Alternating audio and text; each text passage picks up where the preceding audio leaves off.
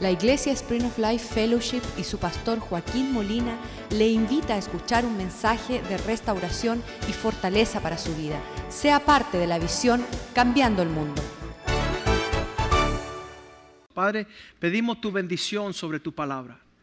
Que sea provecho nuestro, Señor, el contemplar, escuchar, recibir tu instrucción. Pedimos que tu Espíritu Santo unja esta palabra, Señor, la bendiga, Señor, para que tenga lugar en nuestras vidas, que pueda cumplir con el propósito por la cual es mandada, Señor, y, y tú nos entrega esta realidad, Señor.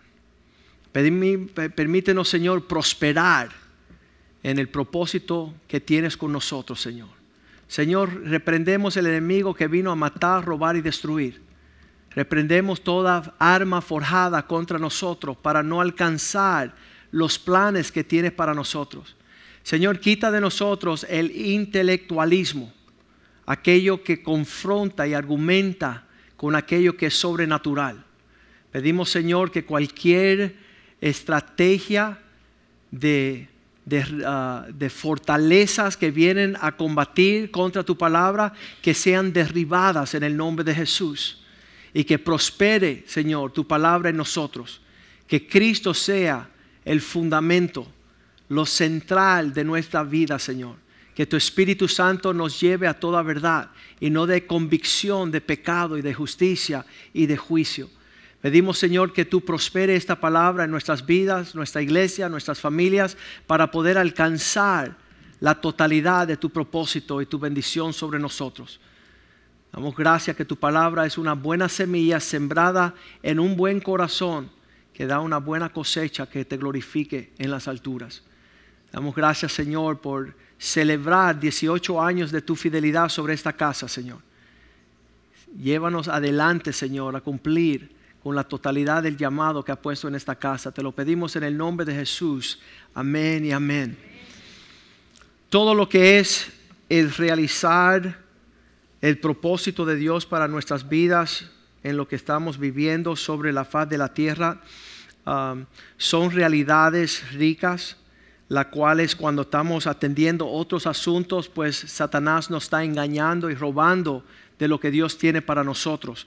Pero aquí en la iglesia, la palabra de Dios, Jesucristo, plasma la realidad, nos revela en la iglesia todo lo que Dios tiene en su justicia para cambiar el mundo. ¿Qué significa? Señor, quiero cumplir. No solamente provengo del vientre de mi mamá, no solamente el llamado es irrevocable, sino que quiero realizar, que se haga una realidad el propósito tuyo en mi vida.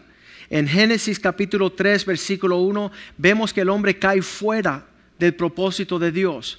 Aquí comienza con la serpiente. Hay algunas personas que piensan que Satanás no está en el asunto. Satanás está bien vigente en el asunto. Lo vemos en Apocalipsis 11. Dice que él se paró delante de la mujer que iba a dar luz al hijo para devorarlo. Satanás quiere devorar cualquier alcance en los propósitos de Dios. Él tiene más deseo de destruir la familia, el matrimonio, la iglesia, el cristiano, distorsionar la palabra de Dios para que no lleve a cabo el propósito que Dios tiene. Aquí siendo más astuto que todos los animales del campo, dice que Jehová Dios había hecho, la cual le dijo a la mujer, yo le estaba diciendo en el primer servicio a la iglesia que comenzamos a errar. El error se comienza cuando tú estás hablando con Satanás. ¿Qué haces tú argumentando las cosas de Dios con el diablo? Dios, él le dice a la mujer, con que Dios ha dicho, siempre que Satanás está presente, va a argumentar con lo que Dios ha dicho. No está saliendo la palabra de Dios eh, de la boca de su siervo, de su predicador, de los ángeles que ya Satanás está tratando de distorsionar la palabra. Cuando salió esta visión cambiando el mundo, las personas empiezan, ¿y cómo va a ser? ¿Y cuándo va a ser? ¿Y, y con quién va a ser? ¿Sabes qué? Nosotros solamente dijimos, amén. Cuando Dios habla, uno dice, amén, Señor, cumple tu propósito, realiza tu deseo para con nosotros. Satanás no, Satanás empieza a levantar toda bandera de argumento y cómo va a ser y cómo será posible. Y, si fuere Dios verás, sería esto posible. Y ahí viene toda la confusión y el caos. En los últimos días Satanás ha hecho creer al hombre todas las cosas menos lo que Dios ha dicho. Eso lo dijo el pastor Ravi Zacharias. la cuestión de no creerle a Dios no es el problema. El problema es que cuando tú no le crees a Dios, tú estás creando, tú estás diciendo amén a un montón de otras cosas. Tú estás creyendo un montón de otras cosas torcidas. Entonces es factible que nosotros al ver que Dios habla, decir amén y no argumentar con que Dios ha dicho. Escucha cómo él tuerce esto cuando él dice, no comáis de todo árbol del huerto. En otras palabras, Dios es malo porque no va a alimentar aquello que él creó. Qué horrible es Dios que dice que no se puede comer de todo árbol del huerto. Cuando tú le hablas la palabra de Dios a una persona y empieza a torcer, ah, entonces Dios quiere que yo nunca me case. ¿verdad? E incluye una mentira aún más grande.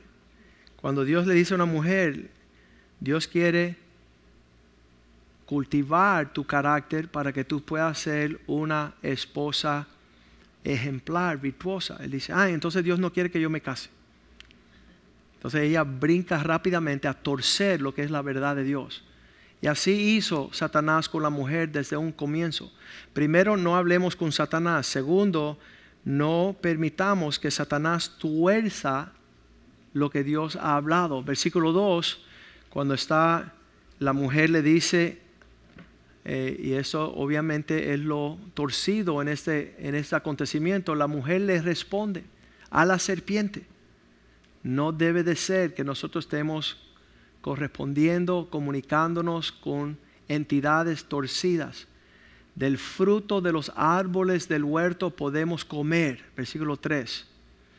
Pero del fruto del árbol que está en el medio del huerto, dijo Dios, no comeráis de él, ni le tocarás para que no muráis. Versículo 4. ¿Qué dice Satanás? Entonces serpiente dijo, no. Le dijo a la mujer, no moriráis. Nuevamente vamos a ver este factor, que cuando Satanás te dice que no va a haber consecuencias por desobedecer a Dios, dile, tú eres un mentiroso. Es imposible que tú hagas lo que Dios ha dicho que no hagas y que te vaya bien, que no esté teniendo consecuencias. Ah, un, un tiempo atrás compartimos que esa es la definición de fantasía, que las consecuencias de tu realidad no te van a alcanzar eso es fantasía. ¿Sabes por qué? Todo lo que el hombre siembra va a cosechar. Tú no puedes cerrar los ojos y decir, no me va a pasar, no me va a pasar. No Sí, si tú desobedeces al Señor, si estás viviendo otro tipo de vida, entonces lo que Dios dice es lo que acontece.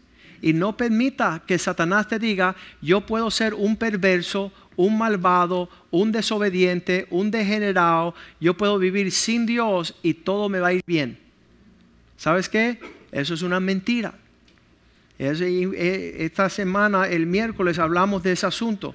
¿Sabes lo que, que quiénes se van para, para el infierno? Los que rechazan y los que no aceptan lo que Dios dice. ¿Sabes dónde terminan? En el infierno. Dice, ay pastor, tú me quieres meter miedo. Yo no sé lo que te quiero meter, pero sí sé que el día que mi prima me señaló y dijo, Joaquín, tú te vas para el infierno, yo me asusté. Ella con nueve añitos, yo con dieciséis, y yo dije, yo no quiero ir al infierno. Entonces tengo que ir a la Biblia a escuchar lo que me decía y hacer lo que tengo que hacer para no terminar en el infierno. Um, aquí en la, en, el, en el autopista corre unos camiones de 18 uh, uh, ruedas y dice que si tú te paras a jugar allí, pasa una, un Uh, un camión por la autopista y te revientan los sesos. O oh, tú me estás diciendo eso para meterme miedo. No, te estoy diciendo que esa es la realidad. No para meterte miedo, sino que el acontecimiento de los resultados van a suceder. Entonces la serpiente dijo, no moriráis. No te va a acontecer lo que Dios dice. ¿Sabes lo que es eso? Una mentira. La revelación de Dios para estos tiempos es en Cristo y en la iglesia. No hay duda y no escaparemos de esa realidad. Otra situación es fantasía y engaño, es caos y confusión. Lo vamos a explicar con más certeza, versículo 5, cuando él dice, no vas a morir, sino que Dios sabe que el día que tú comas de él, él serán abiertos tus, vuestros ojos. En otras palabras, desobedece a Dios y tus ojos se abrirán. ¿Sabe lo que yo he dicho? Yo no quiero que mis ojos se abran a una vida sin Dios.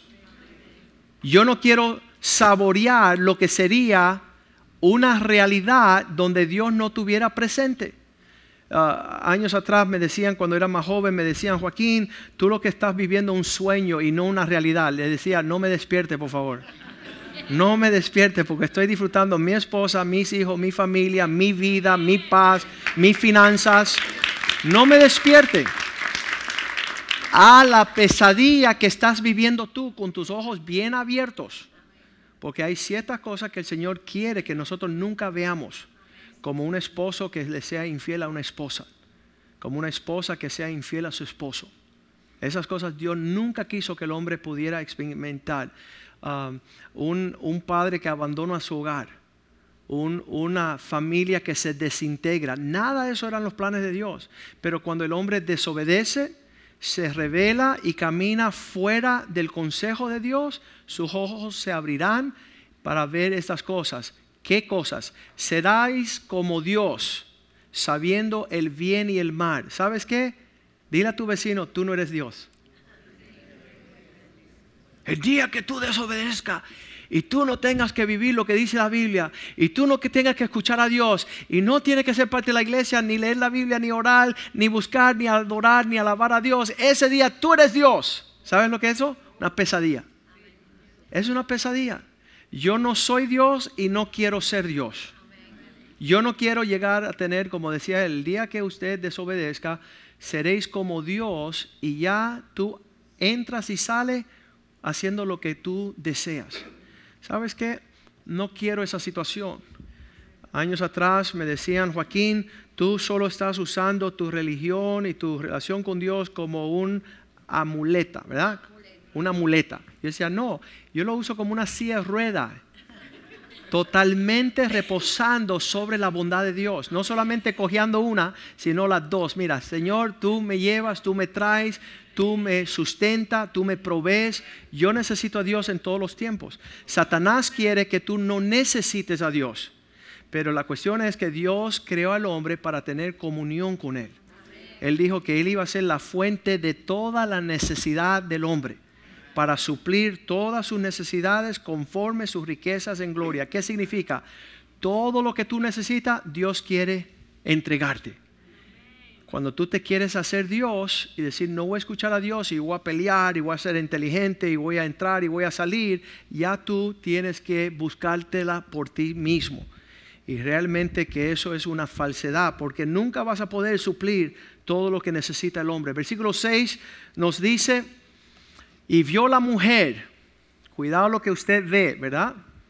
Que el árbol era bueno para comer era agradable para saciar su deseo de comida. Era agradable para sus ojos, atractivo. Su paladar, sus ojos y codiciable para alcanzar sabiduría. Ya no necesitar más de Dios. Y tomó de su fruto y comió y dio también a su marido, el cual comió así como ella. Sabes que cuando veo el ser humano desenlazarse, decir, ¿sabes qué? no quiero lo que Dios ha dado. Mira, um, Dios ha dado el espíritu que está en el hombre. Uh, ese espíritu se ve allá en Job 32, 8. Dice, a cada persona Dios le ha dado un espíritu. ¿Sabes por qué? Porque Dios alimenta ese espíritu para que tú tengas entendimiento. Ciertamente espíritu hay en el hombre. ¿Cuántas veces come el hombre físicamente diaria? Tres y algunos seis, ¿verdad? Están alimentando el cuerpo físico.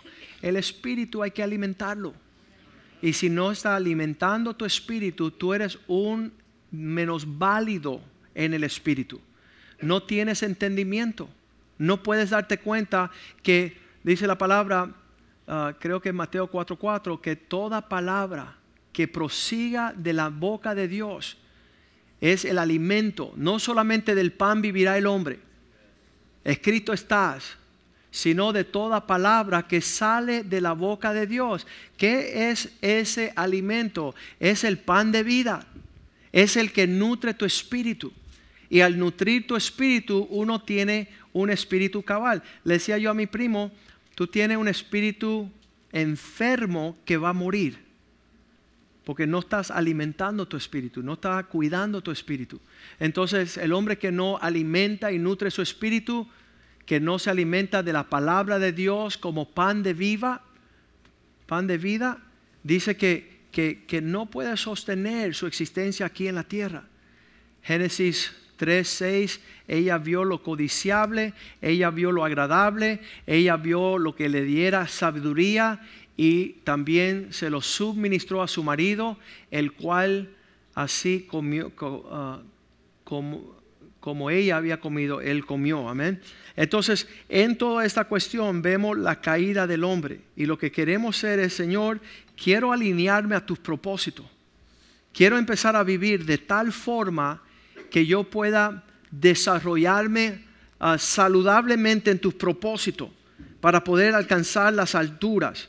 Dice que en ese momento el hombre se vio desnudo en la presencia del Señor, sin cobertura, sin propósito, sin protección. Todo lo que Satanás ha hecho para robarle al hombre es todo lo dañino para el ser humano sobre la faz de la tierra.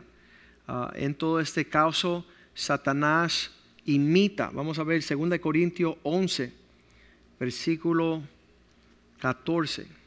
2 Corintios 11, 14 dice, no nos maravillemos de esto, porque Satanás también, porque él mismo, Satanás, se disfraza como ángel de luz. ¿Qué significa esto? Todo lo que el hombre necesita en su vida para alcanzar los propósitos de Dios, Satanás trae algo que es una imitación. Si Dios te quiere casar con una mujer virtuosa que teme a Dios, que honra la palabra de Dios, Satanás quiere que te cases con una bruja rebelde que te fastidia la existencia. Mas nunca vas a poder conocer los propósitos de Dios casado con una bruja. ¿Por qué? Porque a ella no le interesa honrar a Dios. A ella no le interesa eh, escuchar al Señor. Um, ella tiene las facultades y las facilidades de destruir la casa que Dios quiere armar. Entonces dice, no te maravilla que Satanás también disfraza como ángel de luz. Él es una imitación de todo lo que Dios quiere. Cuando Dios quiere prosperarlo el hombre económicamente, le ofrece los reinos y la gloria de este mundo. ¿Cuánto, cuánto dinero, le preguntaron el otro día, por cuánto vendería tu alma? Y la mujer dijo, 100 millones de dólares. Le dijo, tú eres una hija del diablo. ¿Cómo vas a vender tu alma si Dios quiere salvar a tu alma? Pero ella tenía ya un número donde ella se iba a vender para perder su alma. Versículo 15 dice, Él también, no te extrañe también que sus ministros, los ministros de Satanás, se disfrazan como ministros de justicia y su fin será conforme sus obras. ¿Sabes que si un verdadero ministro te está preparando para encontrarte bien con Jesús, un ministro falso te está desviando de ese rumbo. Te está metiendo en una dirección que no tiene el fin de que tú te presentes sin irreprensible delante del Señor. Dios quiere que tú puedas alinearte. En la iglesia eso es lo que estamos haciendo. Mateo 18, 16 es la iglesia que Dios ha forjado para vencer las puertas del infierno. En otras palabras, donde Dios te prepara para poder vencer la obra de Satanás sobre la tierra, Mateo 16, 18. Lo dije al revés. 16, ahí está. Yo también te digo que tú eres Pedro. Sobre esta roca edificaré mi iglesia. ¿Quién está hablando ahí? Jesús. ¿Qué es lo que él desea hacer? Edificar su iglesia. ¿Quién es la cabeza de la iglesia? Jesús. Él es el, él es tal, el top, Él es el, el, hombre, el fundamento, Él es el, el que nosotros servimos, el que escuchamos. Él edificando su iglesia, no edificio, no estamos hablando de los bloques de concreto, las paredes, estamos hablando de un pueblo, un pueblo que forma. Cuando yo leo eso, Jesús dice, sobre esta roca edificaré mi iglesia, estoy viendo mi nombre ahí incluido en esa iglesia. Estoy, soy parte de su iglesia. Ando con aquellos. Eh, hicimos una prueba en el primer servicio. Tus cinco mejores amigos, las personas más allegadas a tu vida, si no aman a Jesús a, niveles agresivos, entonces quizás tú no estás yendo al, al cielo. Cuando llegues al cielo y ves que tus amistades no están ahí, el Señor te va a mandar a otra dirección para que estés con tus amiguitos. ¿Verdad? Porque como a ti te gusta andar con los que no aman a Jesús, esa es tu compañía pero la iglesia desea habitar entre la asamblea de los santos. Aquellos que aman a Jesús son mis compañeros. Los que sirven a Cristo, ahí estoy en el equipo de ellos, ellos en el equipo mío. Entonces allí dice que la iglesia que Él edifica, las puertas del Hades, el infierno, no prevalecen contra ella. Todas las áreas sobre la faz de la tierra donde el infierno está tomando a ventaja y teniendo ganancia se llama no la iglesia. Donde quiera que tú ves que Satanás está alcanzando destruir al hombre, ¿sabes qué? No es eso, eso no es iglesia. La iglesia son aquellos que aman a Jesús, aquellos que desean agradar al Señor, conocen al Señor, obedecen al Señor y son parte de una gran victoria. ¿Sabes que cuando la iglesia entra en un régimen, en una atmósfera, un clima como ese que vimos ahí en México. Ahí están los demonios, uno encima del otro agresivo. Y viene un correspondiente de la iglesia, un mensajero, viene un misionero y habla una palabra, divide las tinieblas de la luz y separa para Dios la salvación que ustedes ven. Esa es la obra de que jugamos cada uno de nosotros. Donde quiera que vayamos, dice, deja que la paz repose ahí. Si no reciben la paz, levántense, sacuden el polvo de sus pies y, salgan de ahí. No tengan que ver nada con eso. Um, una de las realidades de la iglesia se encuentra ahí en Romanos, no, Apocalipsis 3, 10. Lo vamos a leer, un gran propósito de la iglesia es este versículo donde dice, um, yo desearía, vamos a ver, Aquí va.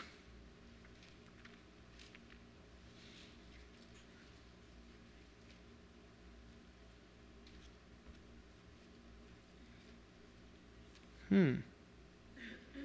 Ahí, vamos a 3.15. Una de las cosas que hace la iglesia a menudo, y es nuestra función, es un termómetro espiritual. Las personas no les gusta esto no le gusta discernir entre quién es iglesia y quién no es iglesia. Pero le diré una anécdota de mi hijo Brandon cuando tenía nueve añitos. Estaba yo entrando por esta, por esta iglesia y Brandon señaló a un hombre. Dijo, papá, ven acá. Me está hablando bien fuerte. Yo decía, ¿qué le pasará a este niño? Dice, papá, ese no es cristiano. Yo, me puse blanco porque era uno de los más fieles, los más trabajadores aquí. Y él le había ya cruzado la línea. Ese de Cristo no tiene nada, papá. Ese es un farsante, es un hipócrita. Aparenta lo que no es en de verdad. ¿Y sabes qué? Tal le dio al blanco, tal fue la historia. ¿Por qué? Porque el trazar la línea con aquellos que aman a Cristo de verdad y aquellos que están entreteniéndose a sí mismo en las iglesias. Conozco tus obras, ni frío eres ni caliente. Ojalá fuese una de dos, el termómetro, ¿verdad? Versículo 16. Por cuanto eres tibio y no frío ni caliente, la respuesta será vomitarte de mi boca. ¿Quién está hablando? Jesús. Jesús está diciendo que en su cuerpo Él vomita lo que no es real. Usted va a salir hoy a hacer una prueba, usted se traga un galón de cloro cuando salga de aquí y verá que su cuerpo lo rechaza automáticamente. Saca esto de adentro porque esto viene para bien. El cuerpo de Cristo hace lo mismo. Señala aquello que no le pertenece. Lo vomita, lo echa fuera. Ah, es bien importante que usted pueda asimilarse como miembro del cuerpo de Cristo. Ah, el reconocer la cabeza, Cristo, el caminar en su propósito, en alcanzar su administración. Muchas veces vemos los desastres que están sucediendo sobre la faz de la tierra y preguntamos, ¿por qué Dios permite esto? Dios tiene propósitos, Él lo, está cumpliendo. La iglesia es el lugar donde Él le da la visión. De hecho, le voy a decir que la iglesia es el lugar donde usted recibe sanidad para su cuerpo físico. Es bien importante que usted pueda tener una relación real y saludable con el cuerpo de Cristo para ver cómo tu cuerpo físico sana. Y eso es algo sobrenatural. Eso es lo primero que sucedió en nuestra familia cuando nos entregamos al Señor. Todas las enfermedades fueron sanadas. Fue obra increíble de parte de Dios. El asma se desapareció, los tumores se desaparecieron, las enfermedades que corríamos de generación en generación se desvanecieron. ¿Por qué? Porque estamos viviendo bajo la sombra del Altísimo. Estamos viviendo alineado con el deseo del Señor para nuestras vidas. Entonces, ah, vamos a tocar este versículo en Mateo 5:13. Dios estableció la iglesia como sal de la tierra para hacer sazonar uh, sus propósitos entre los hombres. Vosotros sois sal de la tierra, pero si la sal se desvaneciere, ¿con qué sería salada? No sirve más para sino ser echada fuera, hollada por los hombres. Qué triste que hubiese una fuerza contra el mal, contra las puertas del infierno, para prevalecer y no cumple su función. En otras palabras, todo lugar que usted esté pisando, usted puede declararlo como territorio de la luz y del avance del Evangelio. Usted puede llegar a muchos de estos lugares que están viendo ahí. Satanás estaba destruyendo ese lugar. Mira qué lindos están hoy día. Están prosperando, están, son sanos, están gozando de lo que Dios quiere que nosotros gocemos. Ah, muchas veces la vida se nos hace pesadilla. Dice, sois la sal de la tierra, versículo 14, sois la luz del mundo. Una ciudad asentada sobre un monte no se puede esconder. La luz cuando brilla prevalece contra las tinieblas. Compruébelo entre sus amistades, su vecindario. Cuando yo veo esto, veo que Dios quiere que nosotros caminemos en un gran avance. Segunda de Tesalonicenses 2.7. Segunda Tesalonicenses 2.7 dice que hay una maldad que está operando sobre la faz de la tierra. Dice, porque ya está en acción el misterio de la iniquidad. Le voy a decir cuál es el ministerio de la iniquidad. El hombre que quiere tomar el lugar de Dios. Eso es la iniquidad. Todo aquel que no viene a la iglesia para que Cristo sea su cabeza, anda allá afuera pretendiendo que Él es la cabeza. Y como Cristo dice que Cristo es la cabeza del hombre, esos hombres allá afuera que no tienen a Cristo como su cabeza son como gallinas de huesada, ¿verdad? Descapitadas. Están brincando, saltando, gritando, haciendo todas las cosas sin dirección, sin propósito, sin provisión, sin protección. Son unas gallinas sin cabezas. Pero nosotros que conocemos esa acción del misterio de la iniquidad, solo que hay quien al presente detiene hay una presencia sobre la faz de la tierra que detiene esta iniquidad hasta que Él a su vez sea quitado de medio um, lo que está deteniendo de que todas las tinieblas tomen por completo la tierra es la iglesia. La iglesia estamos aquí, debemos fortalecernos acá adentro, pero ir allá afuera a hacer guerra contra Satanás y arrebatar esas almas para que vengan al Señor y conozcan a Cristo y sean libertados. Hombres, matrimonios, familias, pueblos y naciones. Dios quiere rescatar a todos ellos, pero no es sin el, con, eh, el, compartir de lo que es la iglesia. Una persona está buscando, ¿y cuándo van a llegar? ¿Y cuándo va a llegar? ¿Sabes qué? Ya están aquí, están sentados a tu lado. Dile, despierta cristiano, te están llamando. Están llamando a ser una parte activa del propósito de Dios en la tierra. En el primer servicio dijimos acá, hay mujeres que se quieren casar está buscando esposo. Los esposos están buscando una esposa. Los esposos no quieren una bruja. Ningún esposo quiere una mujer rebelde. Entonces las mujeres que son rebeldes, digan conmigo, nunca se casarán. Nunca. Pues no tienen cómo ser esposa, el refrigerio de un esposo en un hogar que exista paz. Por su madre, paz. Paz, tranquilidad, disfrutar. El otro día estaba yo sentado al lado de un muchacho y suena el teléfono, ¿verdad? Y él lo abrió en el speakerphone, ¿verdad?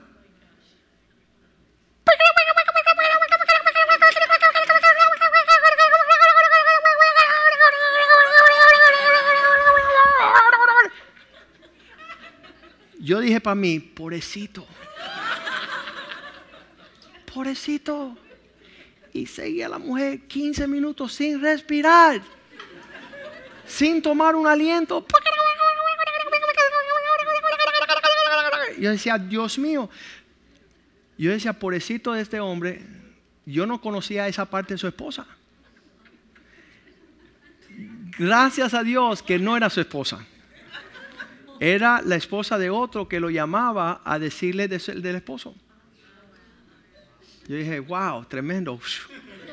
Gracias que Dios. ¿Sabes qué? Insoportable. Entonces, en esas condiciones, Dios no creó eso. Por eso estamos viendo que la iglesia es un lugar donde Dios está en, en la presencia de su espíritu, moldeando a la mujer para que tuviese un espíritu apacible. No digan amén muy alto que se van a buscar lío. Aquí, amén, amén, amén. La casa está, Dios mío. Esa guapería no es del Señor. Escuchen. En la iglesia, Dios está enseñándonos a través de su espíritu cómo unirnos en el propósito de ser esposos que tengan el carácter de Cristo, las esposas que tengan el carácter de una mujer virtuosa, que sean refrigerio y, aporte. Dice, ah, no es bueno que el hombre esté solo, le haré una ayuda idónea. Que lo ayude a él cumplir los propósitos de Dios, escuchar la voz de Dios, seguir la voz de Dios. Estábamos en los últimos seis meses, como no hemos estado, hemos ido a tantos lugares. dicho sea de paso, este fin de semana que llega vamos a California, nos invitan a hacer unas conferencias de hombres en Los Ángeles. Y en lo que estamos reuniéndonos con tanta, tantos hombres reunidos, mi corazón comienza a quebrantarse y llorar porque estos hombres que se reúnen con nosotros, su mayor fuerza es su esposa. Y no está ahí. Dice la palabra de Dios que el hombre más sabio del mundo, Salomón, sus esposas lo llevaron a rendir culto a otros dioses. Y hay un sinnúmero de mujeres en todo el mundo donde reunimos con hombres que han llevado a sus esposos lejos de la casa de Dios, lejos de la autoridad de Cristo, lejos de la palabra del Señor, la administración. Y sabes que son pobres, son desaventurados. Vamos a leerlo ahí en Apocalipsis, donde este hombre dice, sabes, no tengo necesidad de nada. Apocalipsis 3, 17 como la actitud de tu esposa es que no carezco nada, ya lo tengo todo, y dices yo soy rico y me he enriquecido, soy bendecido y de ninguna cosa tengo necesidad. Ahora no hablemos de lo físico, estamos hablando de que tu esposo se conecte con la voz de Dios para cumplir el propósito de Dios, para marcar un referente delegado para generaciones, un testimonio del propósito de Dios para tu esposo. Dice, de ninguna cosa tengo necesidad y no sabes que eres sin ventura, ¿verdad? No tiene, no tiene dirección, tú eres miserable pobre, ciego y desnudo. ¿Cuál es la situación de un hombre que se encuentra desaventurado, miserable, pobre, ciego y desnudo? Sin cobertura, sin dirección, sin provisión, miserable. y él en su corazón dice, no tengo necesidad de nada. Eh, comencé una empresa, cerré un, un negocio, ah, obtuve un cliente, tengo estábamos llegando a Gran Caimán y uno de los hombres más millonarios de toda esa región, cuando yo me acerco a escuchar su conversación, esto era su conversación, en los últimos seis meses de mi empresa, de aquellas personas que me deben y que yo le añado el 2% por mes por no haber cumplido con el pago, por los últimos seis meses se me borró de mi sistema de contabilidad el 2% por mes, los últimos seis meses, lo que me deben, y están haciendo cálculos y determinaciones físicas y perdiendo riquezas espirituales. El termómetro de, la matemática, el sumar, el restar, el indagar en lo natural, dice, cuelan el mosquito y se tragan el camello hombres que están en asuntos que no traen prosperidad y están menospreciando todo aquello que tiene recompensa no solamente en esta vida, sino en la próxima. Colosenses 2.18 dice, mirar que nadie os engañe para que no obtengan 1.18, perdón. Ah, sí, es ese, es esa, perdón, 2.18. 2.18 nadie os prive de vuestro premio. ¿Cuántos sabían que había un premio allá afuera? No levante las manos porque se la voy a tumbar. Orlandito, tú menos que nadie. Orlandito Gómez. Nadie os prive de vuestro premio. ¿Qué significa eso? Eh, pasó, yo ni sabía que había premio. Si sí hay premio. Hay un premio y grande. Y cuando tú estás en otro enfoque, tú no estás viendo lo que Dios tiene para ti. Otra palabra dice, nadie os prive de vuestra recompensa, de vuestro galardón. ¿Cómo sucede eso? Desviando tu culto en una humildad hacia los ángeles, estremeciendo en lo que no has visto vanamente hinchado por su propia mente carnal. Están elevándose a cosas temporales, menospreciando las eternas. Yo cada vez que veo un hombre de negocio, la cantidad de millas que vuela, ¿ustedes tienen idea cuántas millas vuela un hombre de negocio? Más de 100 mil millas anuales y nada para Cristo. Dile a tu vecino, no debe ser, chico, no debe ser. No te rías, Jürgen. ¿Qué? 100 mil millas anuales. Chico, el diezmo nada más son 10 mil millas. Dale 10 mil millas al Señor. Vete a algún lado a anunciar las bondades del Señor que rescató tu vida. ¿Cómo fuese posible que no, no tienes tiempo? No tienes visión. Eres miserable, desaventurado, pobre, ciego, desnudo. No puedes ver que te están privando de tu premio. Te están robando de tu galardón. Estás ensegado. Dice vanamente hinchado. Oye, viste que el año pasado hice 10 millones. Pero ¿para el Señor o para quién? ¿Para quién tú hiciste tanto dinero? Y sabes que tú no vas a decir eso en altavoz en los cielos.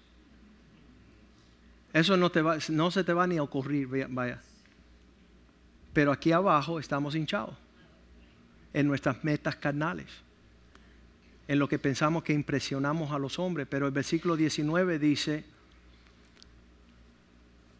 no haciéndose, se están desconectando de la cabeza, no haciéndose de la cabeza. Las personas le tienen miedo a los musulmanes que están decapitando, pero no, no se tengan miedo de eso. Ténganse miedo de los que están decapitando de Cristo. Los, ¿cómo le dicen eso? Lo que, los que comen de sí mismo, dice no haciéndose de la cabeza. ¿Qué, qué, te desconecta de la cabeza? ¿Qué te, qué te distancia? En, virtud de quien todo el cuerpo, si, si el cuerpo se une a la cabeza, se nutren uniéndose por las coyunturas y ligamentos para crecer en el crecimiento que Dios da. ¿Qué significa? Cuando tú estás alineado con la cabeza, entrelazado con el cuerpo, créeme que la prosperidad será sin pesar, sin tristeza.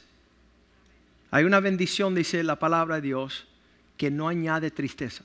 Eso es cuando tú te unes a Cristo, te unes a su iglesia, eres una, una parte real de las cosas del Señor. Vamos a ponernos de pies esta mañana, esta tarde ya, y decirle, Señor, quiero conectarme.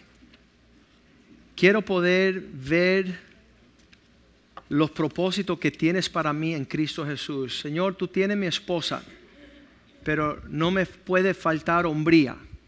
Señor, tú tienes mi esposo, pero no puedes añadir rebeldía. Señor, tú tienes mi familia, pero no puedes caminar en temor. Señor, tú tienes para que no me priven de mi galardón, para que yo pueda crecer con el crecimiento que Dios da. ¿Sabes qué? Ya llevamos 18 años en esta iglesia. Todo lo que se ha alineado con el propósito de Dios en nuestras vidas, asegurándonos de nuestro llamado, de nuestra cabeza Cristo, de nuestro cuerpo que es la iglesia, ha abierto un sinnúmero de, de cosecha y de, de, de alcanzar los propósitos de Dios como nunca hubiese podido soñar. Nunca pudiese yo soñar. Sabes que si, si nuestros ojos se hubieran abierto a la necesidad económica que tenemos, nunca hubiésemos realizado nuestra visión. En otras palabras, si hemos puesto un pero, bueno, Señor, es que no tenemos dinero. Oh, Señor, es que nadie nos conoce. Oh, Señor, es que todavía no hemos alcanzado. Todas esas cosas que uno interpone. Lo que vio a Eva en el huerto, cuando le dice Satanás, mira, ah, tus ojos se abrirán. ¿Sabes qué? No quiero que mis ojos se abran. Ah, muchas veces queremos sumar y restar. Queremos decir 2 más 2 iguala 4. Pero sabes, en el Señor 2 más 2 iguala 100 millones. Él multiplica, Él hace crecer. Él dice es mejor dar que recibir. En, todo, en toda este, esta cuestión, si hubiéramos esperado, Señor, manda a alguien que dé económicamente. ¿Sabes qué? Eh, hace, hace años decidimos, Señor, no mande a alguien que dé en maneras grandes. Nosotros vamos a ser conocidos como los que dan en extremo. Nosotros seremos aquellos que tienen el testimonio que cuando uno da, Señor añade a niveles agresivos. Y, y de verdad les podemos decir nuestro testimonio en esta iglesia Ah, muchas personas dicen, es por lo mucho que ustedes piden. Por eso tienen tanto. No, al revés. Nosotros hemos dicho, Señor, permítenos ser lo que trae refrigerio a los demás. Y a la medida que hemos hecho eso a las naciones, ah, porque han sido naciones, si hubiéramos limitado nuestra salida esperando que alguien renumere en lo económico nuestro servicio en el Señor, no se hubiera podido hacer lo que se está haciendo. Y entonces nosotros hemos visto la mano del Señor a niveles agresivos. Ah, tenemos la expectativa de que todo lo que el hombre siembra, eso es lo que va a cosechar. Ah, y realmente alineados en una administración, diciendo, Señor, en todas nuestras batallas, que, la iglesia, que Jesucristo como Señor y cabeza, que nuestra devoción sea nuestra fortaleza. El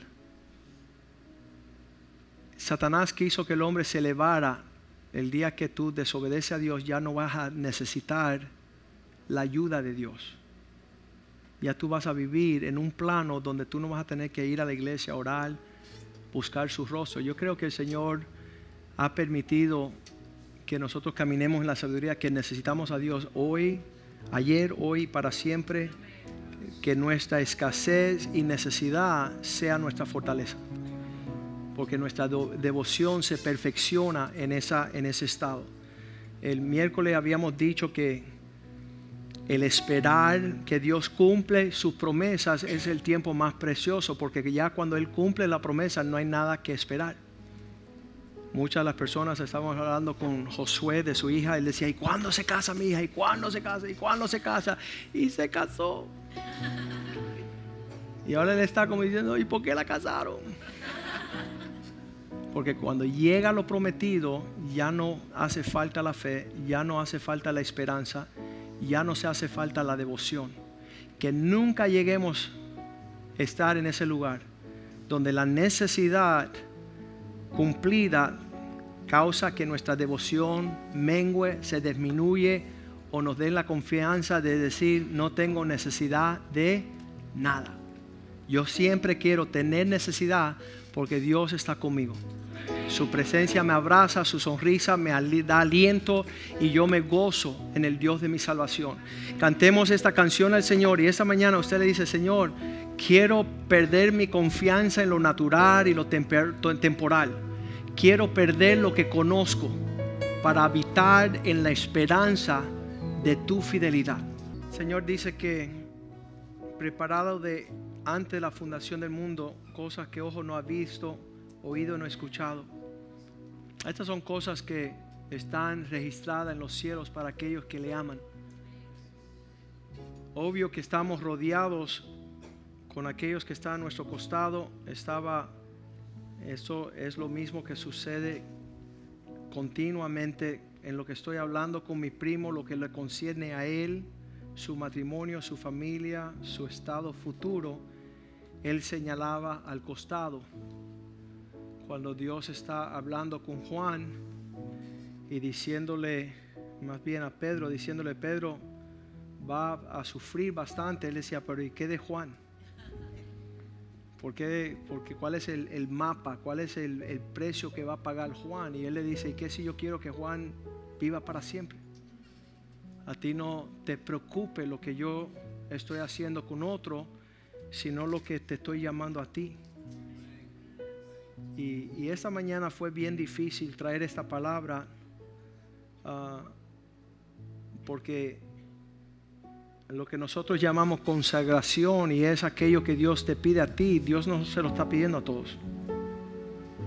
Y esto es algo individual y el impacto tiene creces, afectarán tu familia, tus hijos, tus nietos, tu vecindario, puede ser aún tu país. Cuando nosotros fuimos a Nicaragua fue a causa de, el deseo de, Fernanda. Dice, vengan a mi país. Ella fue a la agencia de viajes y compró un boleto. Y vino a la casa de Dios. Y no me hagan eso, por favor. Pero ella dijo, pastor, nos vamos en dos semanas a mi país. A llevar la visión de cambiar el mundo a Nicaragua. Y le voy a estar diciendo algo. Nicaragua tiene un remanente tiene un pueblo especial que deben de sacar tiempo ir a animar a sus hermanos allá y señalarle así que están en el buen camino, que están cumpliendo con el llamado de Dios, que están consagrados en el propósito de cambiar el mundo, en vez de ir a 100 mil otros 100 mil millas aéreas a hacer plata. Porque Dios eh, de verdad desea que usted sea parte de su ejército, de los que animan a aquellos más pequeños entre nosotros. Y entonces todo está en la balanza y por eso cuando llegamos a la casa del Señor, en vez de ser entretenidos y circo, que cada uno de nosotros contemplemos. La semana pasada estuvimos en Cuba y una reunión de una hora cambiará la historia de Cuba.